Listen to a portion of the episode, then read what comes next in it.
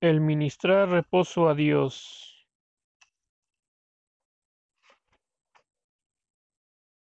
Uno, puesto que el corazón de uno es como el cofre del tesoro de Dios, el Señor encuentra reposo cuando sus propósitos o tesoros son cumplidos por su gracia, su iglesia.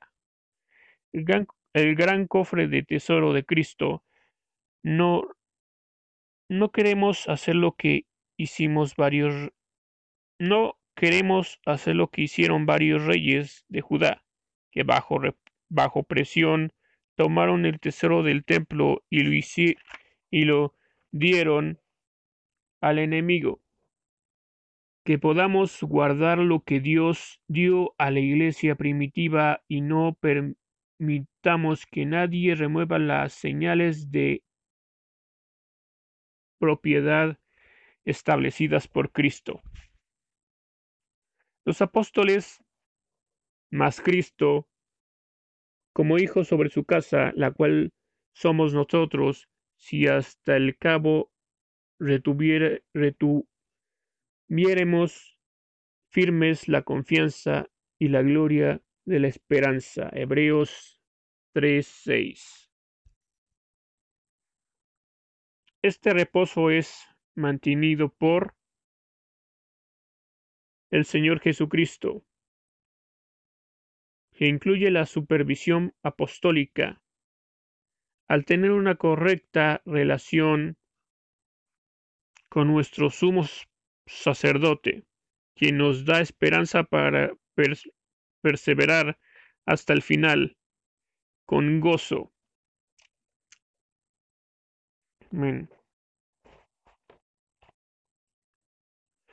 porque no únicamente la iglesia, su casa de reposo, es la casa corporal, sino también en lo individual somos el templo de Dios. Primera de Corintios 6, 19. Dar reposo a Dios en su alma es permitirle ver en nosotros a su Hijo ungido en el cual su alma se agrada. El mismo Padre, quien fue agradado por su siervo, todavía es agradado por Cristo en nosotros cuando caminamos en las buenas obras predestinadas por Dios, preparadas de antemano para que anduviésemos en ellas. Efesios 2.10. En otras palabras, nuestro caminar sacrificial de obediencia delante de Él al declarar promesas en contra de la oposición espiritual del enemigo, de reposo da reposo al alma del Padre. Vemos lo que sucedió a los israelitas, quienes por incredulidad fueron desobedientes a esta promesa y no entraron en el reposo. En la iglesia primitiva, por todo el libro de Hechos observa que los discípulos en manera inmediata después de la salvación obedecieron y recibieron la promesa del Padre, registrada en Hechos 1, 4 y 5, es decir, el bautismo en el Espíritu Santo en una manera sobrenatural. Es posible que es posible haber avanzado desde la vida en el desierto hasta el principio de la vida en Canaán, ya que dos tribus y se establecieron en el oriente en vez del poniente prometido del Jordán. Poseamos todas las promesas que son en él sí y en él amén, por nosotros a gloria de Dios, segunda de Corintios 1.20, Filipenses 4.19. Hay otra promesa, mi Dios, pues suplirá todas las todo lo que os falta conforme a sus riquezas en gloria en Cristo Jesús. La aplicación de la doble porción de su reposo nuestra alma al ser recta en él. El caminar en las obras predestinadas. El tercer mi reposo es el, es el reposo de cese de nuestras obras. Muchos cristianos han comenzado en Canaán, pero en vez de permitir que Dios termine su obra para madurarlos, ya sea por el, legalismo, por satisfacer o satisfacer gusto causa de la flojera espiritual, ellos nunca han permitido que el alfa sea su omega. Como los corintios y los gálatas, ellos están contentos de ser como los creyentes hebreos quienes Pablo escribió, porque debieron ser ya maestros. A causa del tiempo, tenéis necesidad de volver a ser enseñados cuáles sean los primeros rudimentos de la palabra de Dios, Hebreos 5.12. La palabra primeros. Denota que hay otras verdades que Dios quiere que sigamos. Las siete verdades clave que Pablo les enseñó. Este, este tercer mi reposo de nuestra parte quiere decir que debemos permitir que la espada de la palabra haga una obra profunda de cortamiento de nuestros deseos equivocados, lo cual falló en hacer por no deshacerse de todos los cananitas que se convirtieron desde en espinas en sus costados. El reposo que el Padre le gusta es cuando permitimos que la paciencia tenga su obra perfecta para que nada nos falte. Santiago 1.4. Este reposo, el cese de nuestros esfuerzos en el séptimo día, también es un reposo de doble porción, pues el séptimo día tiene un doble significado. Sabemos que Pedro dice que un día delante del Señor es como mil años, y mil años como un día. Segunda de Pedro 3.8. Así que la aplicación profética de este mi reposo es que, para quienes permitan que se realice en ellos una obra profunda de santificación, estos gobernarán y reinarán mil años con el Señor, cuando regrese después con sus santos para poseer los reinos del mundo.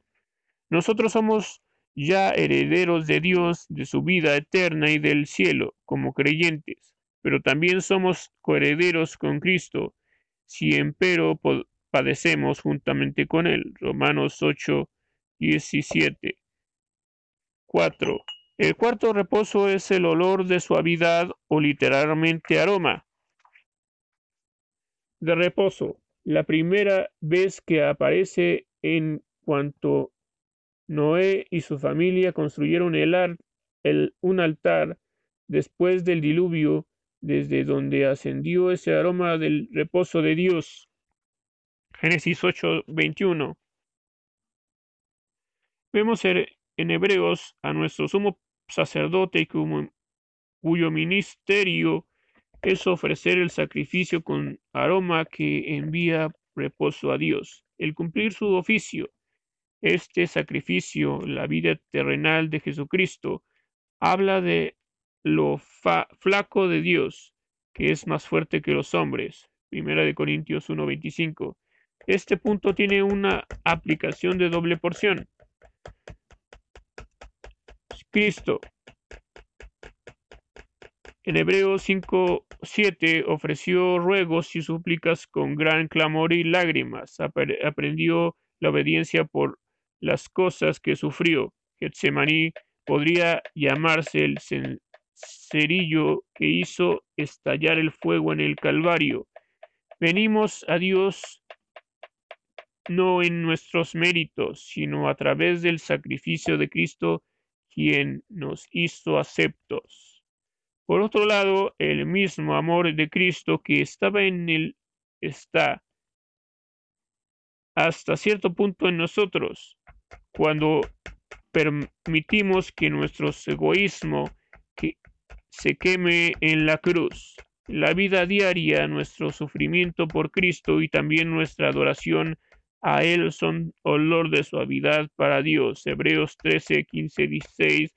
Sea enderezada mi corazón delante de ti como un perfume. Salmo 141, 2. Pablo muestra el contraste entre estas aplicaciones de doble porción en Efesios 5, 2 al 7, porque después de mostrar a Cristo como nuestro sacrificio en olor suave, nos advierte de los hedores de, la, de una vida no santificada que pudieran contraatacar este olor de suavidad que asciende al cielo desde nosotros. Se menciona la formación, toda inmundicia, avaricia, palabras torpes, necedades, en vez de ello, debemos tener el olor suave de hacimiento de gracias. La plenitud del reposo. Pablo define la plenitud en términos de percepción. Pablo define la plenitud en términos de perspectiva como la anchura, la longura y la altura en Efesios 3, 18 al 19, lo cual estaría incompleto, pero su amor llena estas dimensiones. Por ello Dios es amor. La anchura habla del reposo, pues su extensión de su extensión ha alcanzado a mucha gente. La holgura trata con la amabilidad de seguir la senda de la justicia. El, resistir a través de un largo lapso de tiempo. La profundidad se, la profundidad se refiere a la penetración interna que se hace en nuestra vida personal.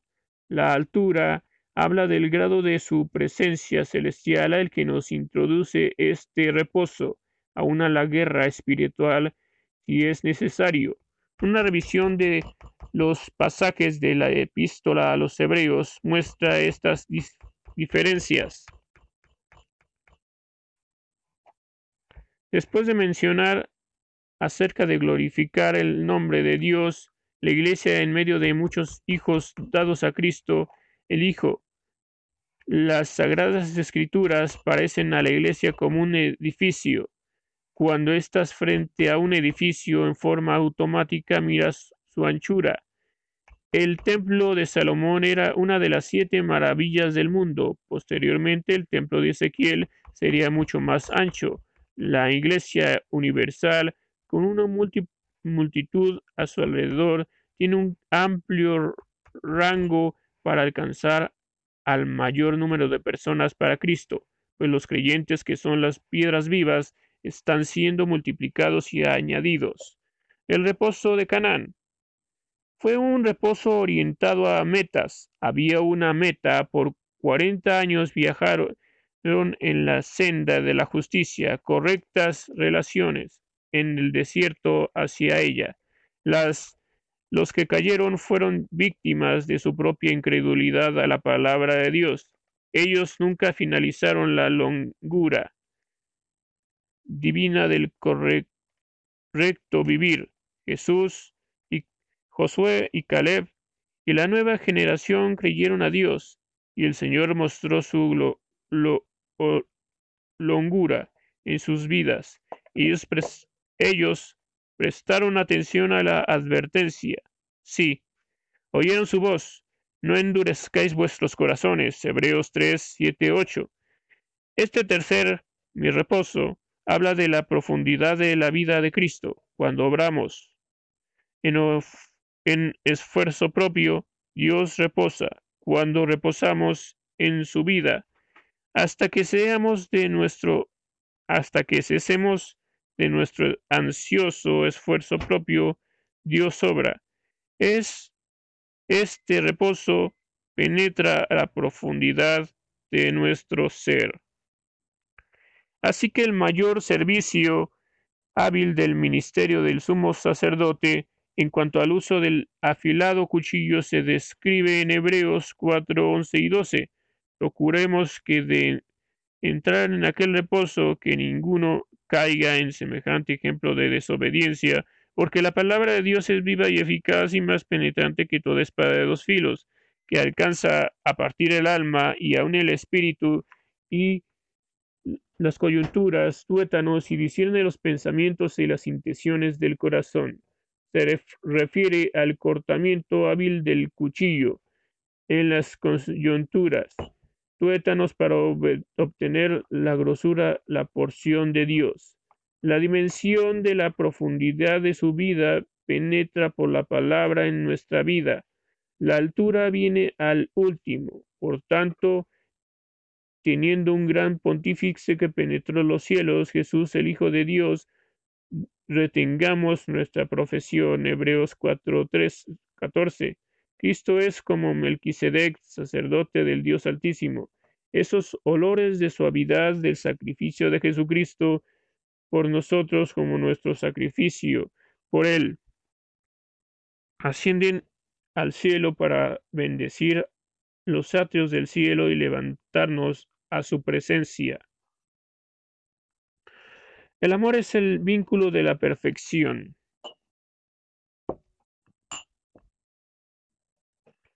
El amor es el vínculo de la perfección, lo cual en verdad nos ligará a su reposo. Amarás pues al Señor de todo tu corazón, amor en adoración. Diez días de este clase de amor en el aposento alto, alto. Luego Dios comenzó a enviar, enviarlos a, otros lados para evangelizar a muchas almas. ¡Qué anchura! Lo amarás de todo tu alma, amor en efecto. Requerido, si vamos a permanecer fieles y constantes en su camino. Hechos 11:23, que él holgura.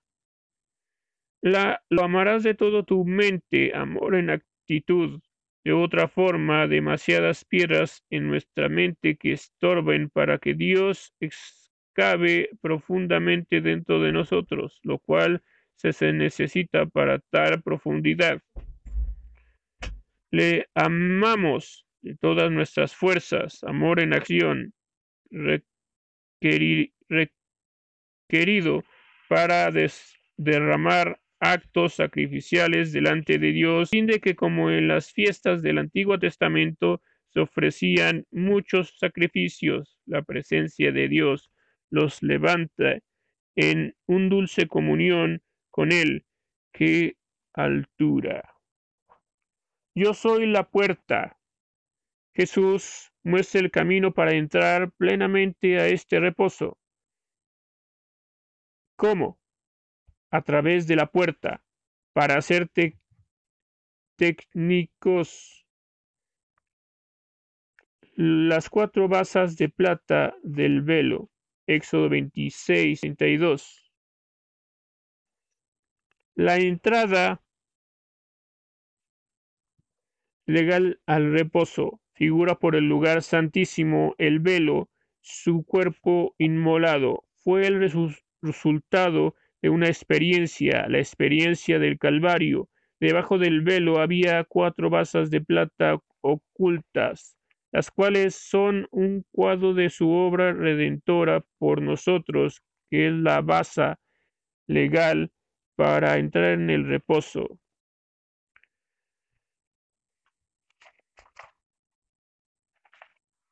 4, ¿verdad? Reposo de habitación, reposo de lo celestial, reposo de las obras consumadas al, o reposo de santificación y reposo del milenio. ¿Ven? El reposo de habitación. La iglesia en su habitación. Hechos 7:49. ¿Sobre qué basas legales estamos en el cuerpo de Cristo delante del Padre? De acuerdo al Salmo 138, 14 al 16, cuando vio a su simiente, a Jesús, en el infierno, contempló el cuerpo de su Hijo, la iglesia, como un bebé que se forma en el vientre de la madre. En Isaías 53, 10 dice, cuando hubiere puesto su vida alma en expiación por el pecado, verá el linaje su simiente, vivirá por largos días la resurrección, lo cual abre el reposo de su iglesia para nosotros. La voluntad creativa de Dios fue cumplida. El reposo de Canaán, Hebreos 4.3, el reposo de la celestial, su voluntad, su justicia, su órbita para nosotros. El reposo es el producto de la sumisión y del entrar en la voluntad justa. Para nosotros el poder entrar en su reposo celestial legalmente justamente. Se debe a que su alma fue al su alma fue el macho cabrío perdido en el desierto que agonizó lentamente una muerte tortuosa, la muerte en el sentido de ser cortado por nosotros, como se ve en Isaías 53, 8. En Isaías 53, 9. Isaías 53, 9. La palabra hebrea para muerte está en plural, así como en Ezequiel 28:10 se utiliza la misma palabra hebrea en el Señor fue al infierno a fin de que nosotros pudiéramos ir al cielo. Las obras ordenadas de antemano por Dios para nosotros se mencionan en Efesios 2:10. Esta epístola habla en repetidas veces de nuestro ser que, que está ahora en lugares celestiales el reposo de justificación y sus realidades. Tenemos que vivirlo delante del mundo. El reposo de obra de la obra consumada o reposo de santificación, antes que podamos confirmar la voluntad específica de Dios para nuestra vida, las cuales por la naturaleza son derramadas sobre el sacrificio de los muchos Detalles de la voluntad específica de Dios. Isaías 53:11 muestra que del trabajo de su alma verá su será saciado, satisfecho. Sin su obra consumada, todas nuestras obras específicas serían inútiles. El reposo del milenio y nuestra posición en él el reposo de terminación y gozo. En Isaías 53:12 dice que los despojos que Cristo recibe como primogénito los da a los fuertes, quienes reinarán con él durante el milenio. ¿Por qué? Por cuanto derramó su vida, alma, hasta la muerte. Las verdades vencedoras dan la posesión de su gracia. Filipenses 3, Hebreos 5:11, Hebreos 6:20, Apocalipsis 21:7, siete llamados del Espíritu. Ha llamado a salir del mundo santidad. Mateo 2.15, Primera Tesalonicenses 4.7, Segunda de Corintias 6.18. B. Llamado a la responsabilidad. Compañerismo. Lucas 2.49, Primera de Corintios 1.9, Primera de Corintios 3.9. Llamados al sacerdocio ungido, libertad. Lucas 3, 21 al 22, Gálatas 5, 3, Primera de Pedro 2, 5, Segunda de Corintios 3, 17. Llamados a vencer la tentación, sufrimiento y paz. Lucas 4, 1 y 2. Primera de Pedro 2, 21. Primera de Pedro 3, 9. Colosenses 3:15, llamados al ministerio ungido y aprobado, ministerio especial.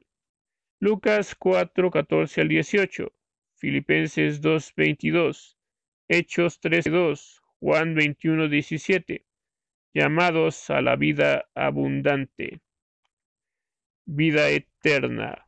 Juan 12:24, Juan 10, 10, Colosenses 1, 5 y 6, llamados al trono, reino y gloria. Hechos 1, 10, Primera Tesalonicenses 2, 12, Segunda de Tesalonicenses 2, 14. Los Las, las siete bendiciones para los vencedores, Apocalipsis 2, 3, resultan de estos llamados. Textos que muestran los siete llamados del Espíritu en la vida de Cristo, modelo del vencedor. Los siete llamados del Espíritu en la vida del creyente. Sumario de los llamados. A. Él nos corteja. B. Él nos prueba. E. Él nos capacita. D. Él nos maquilla. E. Él nos usa. F. Él nos renueva. G. Él nos mueve.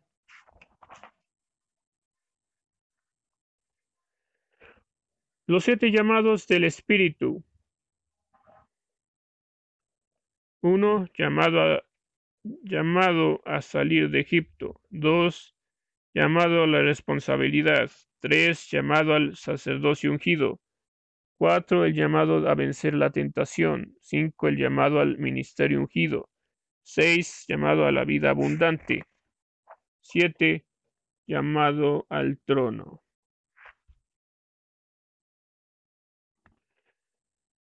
Men, gloria a Dios.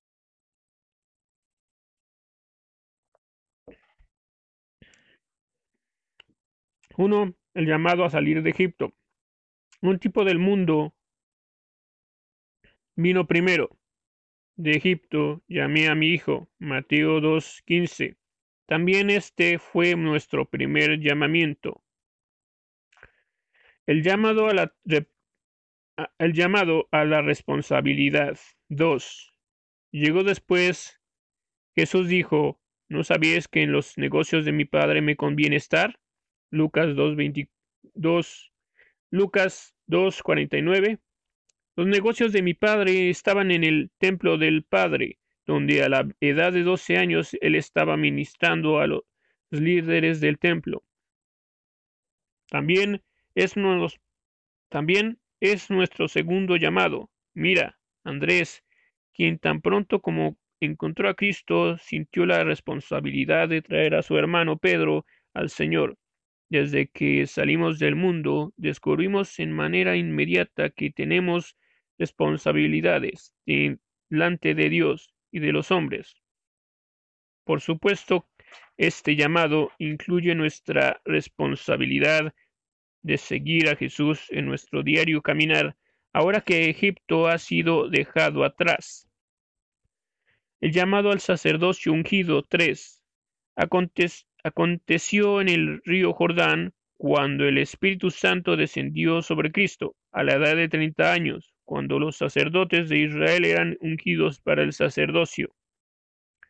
Este llamamiento representa básicamente nuestra recepción del Espíritu Santo para servicio, pero con frecuencia tiene inherente un llamamiento a un ministerio especial. Al igual que David, quien fue ungido por Samuel para sentarse en el trono, debe haber primero un eh, periodo de prueba antes de que uno esté apto para entrar a la plenitud de su ministerio particular. Esta es la razón de la importancia del siguiente llamado. El llamado a vencer la tentación. 4. El cual llamamiento este es un llamado al terreno de prueba, porque muchos son llamados y a un ministerio como en el llamamiento anterior, pero pocos escogidos. ¿Por qué? Porque nunca pasaron este grado particular o llamado, así como un cirujano diestro repara el cuerpo de una persona antes de practicar una operación. Así también el tercer llamamiento procede a este cuarto. Nosotros recibimos el Espíritu Santo ante, antes de ser guiados al desierto de la tentación. Dios comienza a tratar aquí con lo que es esencial en la vida de Cristo. Este llamado aconteció durante sus cuarenta días de tentación, porque el Señor guardó la palabra en su corazón y fue guiado por el Espíritu, pasó de este llamado al quinto. 5. El llamado al ministerio ungido. Fue cuando Jesús salió del desierto en la potencia del Espíritu Santo. Lucas 4, 14 al 19. Entonces, primer, entonces principió su ministerio que duró tres años y medio. Cristo fue el principal apóstol, profeta, evangelista, pastor, maestro, anciano gobernante que ayuda. Él aún lo es. Cuando entremos en este quinto llamamiento, Él sigue aún derramando su vida ministerial a través de nosotros. Podemos comparar estos llamados con las piezas de construcción, cubos, de los niños. El entrar en estos llamamientos progresivos de servicio para Cristo nos revela de nos releva de responsabilidad en los llamados anteriores. En los tres años y medio de su ministerio de Cristo, cuando tuvo quizá sus tentaciones más fuertes en el desierto, todavía siguió siendo probado. La muerte, sepultura y resurrección de Cristo constituyeron un sexto llamado, el llamado a la vida abundante. Así, la así el grano de trigo no cae en la tierra y muere, es solo, mas el si muriere, mucho fruto llevará. Juan 12, 24.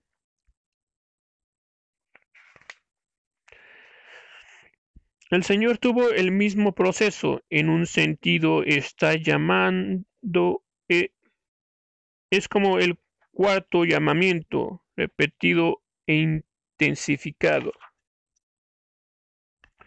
salvo que aquí está incluida la resurrección. El llamado al trono se ve en el llamamiento de Cristo para sentarse a la diestra de Dios. Marcos 16, 19. Un llamado al hogar. Hechos 1.9, ya que el Espíritu está para darnos una muestra de la gloria venidera. Efesios 1.14.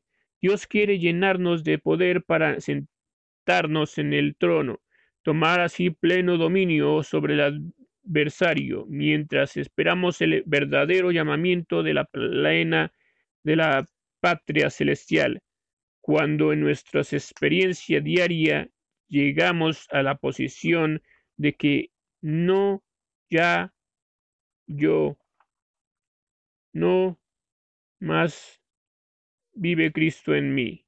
Gálatas 20 2:20 experimentaremos este vivir en el trono. Estos llamamientos no están limitados solo al, al individuo, pues Dios ha dividido la era de la iglesia en periodos representados en las iglesias del Apocalipsis, capítulo 2 y 3, en donde la iglesia recibe los llamados, por ejemplo, la iglesia de la tomó el llamado al trono, puesto que es el último. Al que venciere yo le daré que se siente conmigo en el trono. Apocalipsis 3:21. Lo cual es lo cual no es coincidencia porque cada uno de estos mensajes enfoca las contrapartes de la iglesia actual un breve vistazo de la iglesia de la Odisea que decía yo soy rico y estoy enriquecido y no tengo necesidad de ninguna cosa. Por ejemplo, ciertamente prefigura estos últimos tiempos de la era de la iglesia actual. Se necesitarían más detalles que los presentados para hacer una comparación paralela entre el Apocalipsis 2 y 3 con la área de la iglesia desde la época en que el libro del Apocalipsis fue escrito hasta el tiempo final. En el, en el Antiguo como en el Nuevo Testamento, un caso o un hecho probaba por dos o tres testigos, segunda de Corintios 13.1.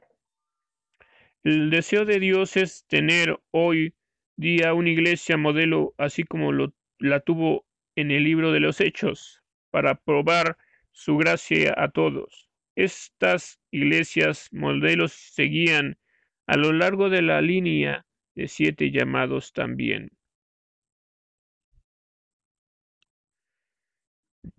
Observemos cuál es la iglesia primitiva. 1. El llamado a salir del mundo, de los caminos mundanos, vino a los primeros discípulos cuando Cristo los llamó a salir del mar, un tipo del mundo, y de sus ocupaciones terrenas. Juan 21. Y ellos lo siguieron. Las cosas del mundo nos, no les volvieron a importar más. El llamamiento a la responsabilidad fue a través de la Gran Comisión, Mateo 28, 19 y 20, Marcos 16, 15 al 18. Este llamado también les llevó a ir primero al aposento alto.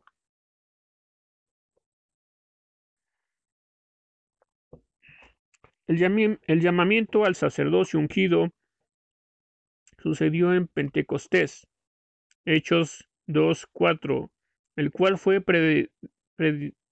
prefigurado en el Sinaí, donde Dios llamó a Israel para ser una nación de sacerdotes. Éxodo 19.6. El llamamiento a vencer la tentación aconteció por la dispersión debida a la persecución. Hechos 8.1. El llamamiento al ministerio ungido siguió rápidamente al llamado anterior, mas los que fueron esparcidos iban por todas partes anunciando la palabra. Entonces Felipe, descendiendo a la ciudad de Samaria, les predicaba a Cristo. Hechos 8, 4 y 5. El llamamiento a la vida abundante aconteció cuando Dios levantó a Pablo con su mensaje de vida abundante y ministerio de gracia como se mira en sus tres viajes misioneros, Hechos, un, Hechos 13-19.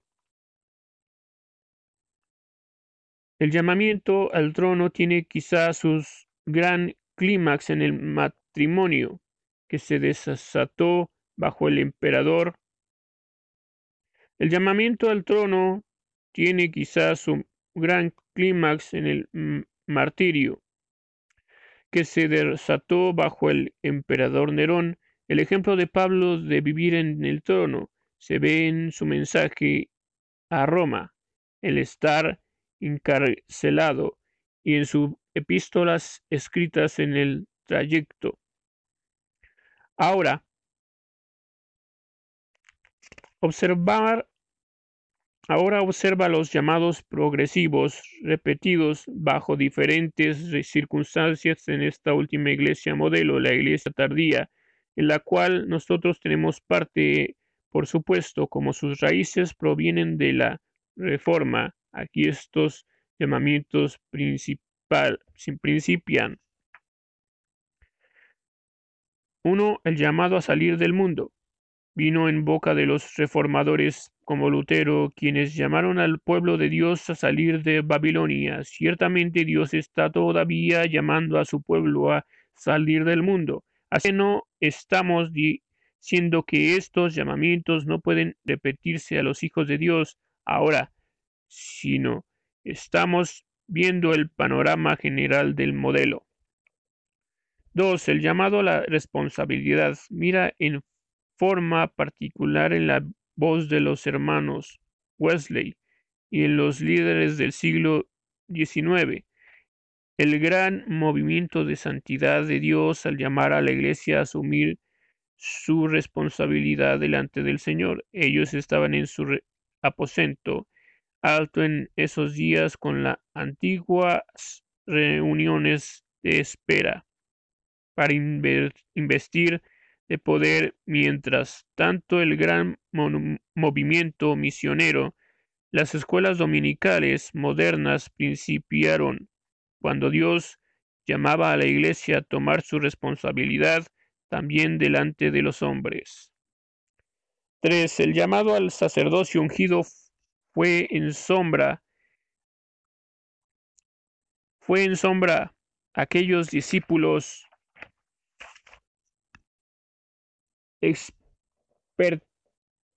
expertos en todo el mundo, así como el, el derramamiento en Pentecostés. De esta manera surgieron los grupos pentecostales, como sucede en tanta frecuencia los que fueron bendecidos durante el primer llamamiento. Más tarde se convirtieron en la facilidad en los más amargados oponentes de los que recibían un fresco llamado. 4. El llamado a vencer la tentación.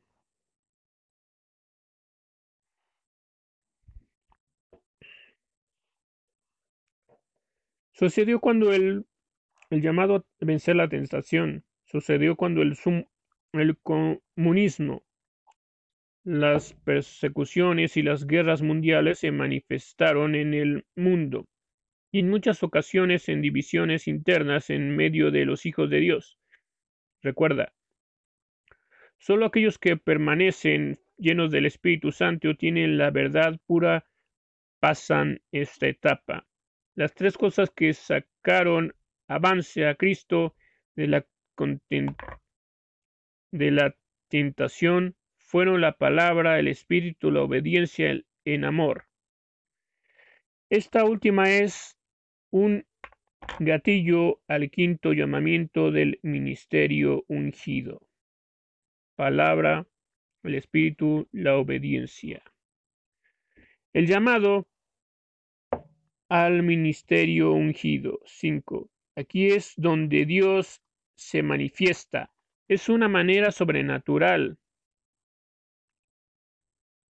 Juan 14, 21, con los verdaderos siervos de Dios que ven, que van por todas partes, predicando la palabra con las señales que les seguían.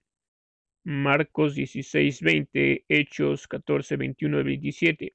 Ya por los años 40 llegó un grupo de ministerios de liberación, también muchas grandes campañas alrededor del mundo han pasado millones de almas nuevas Recordemos que el llamamiento a, Cristo a la vida abundante fue un llamado tripartita. Tripartito a muerte, sepultura y resurrección, la cual nos lleva el siguiente llamamiento.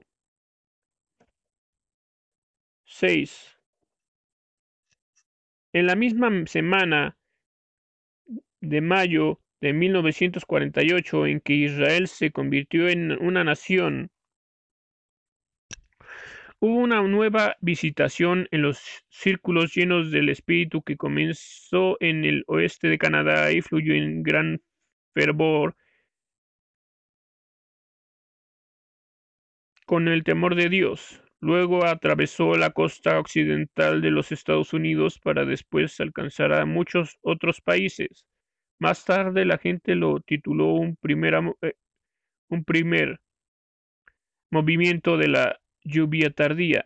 Dios nunca intenta, intenta que un movimiento suyo se convierta en un movimiento, porque entonces tales cercos sirven para dividir el reino principal del resto del cuerpo de Cristo. De todas maneras, las verdades bíblicas como la necesidad de la profecía de los profetas y de los apóstolos vinieron de este movimiento. El llamado a la vida abundante, que tiene su precedente en los tres viajes misioneros de Pablo, en la muerte, sepultura y resurrección de Cristo, puede resumirse en los tres remanentes que Dios está levantando hoy en día.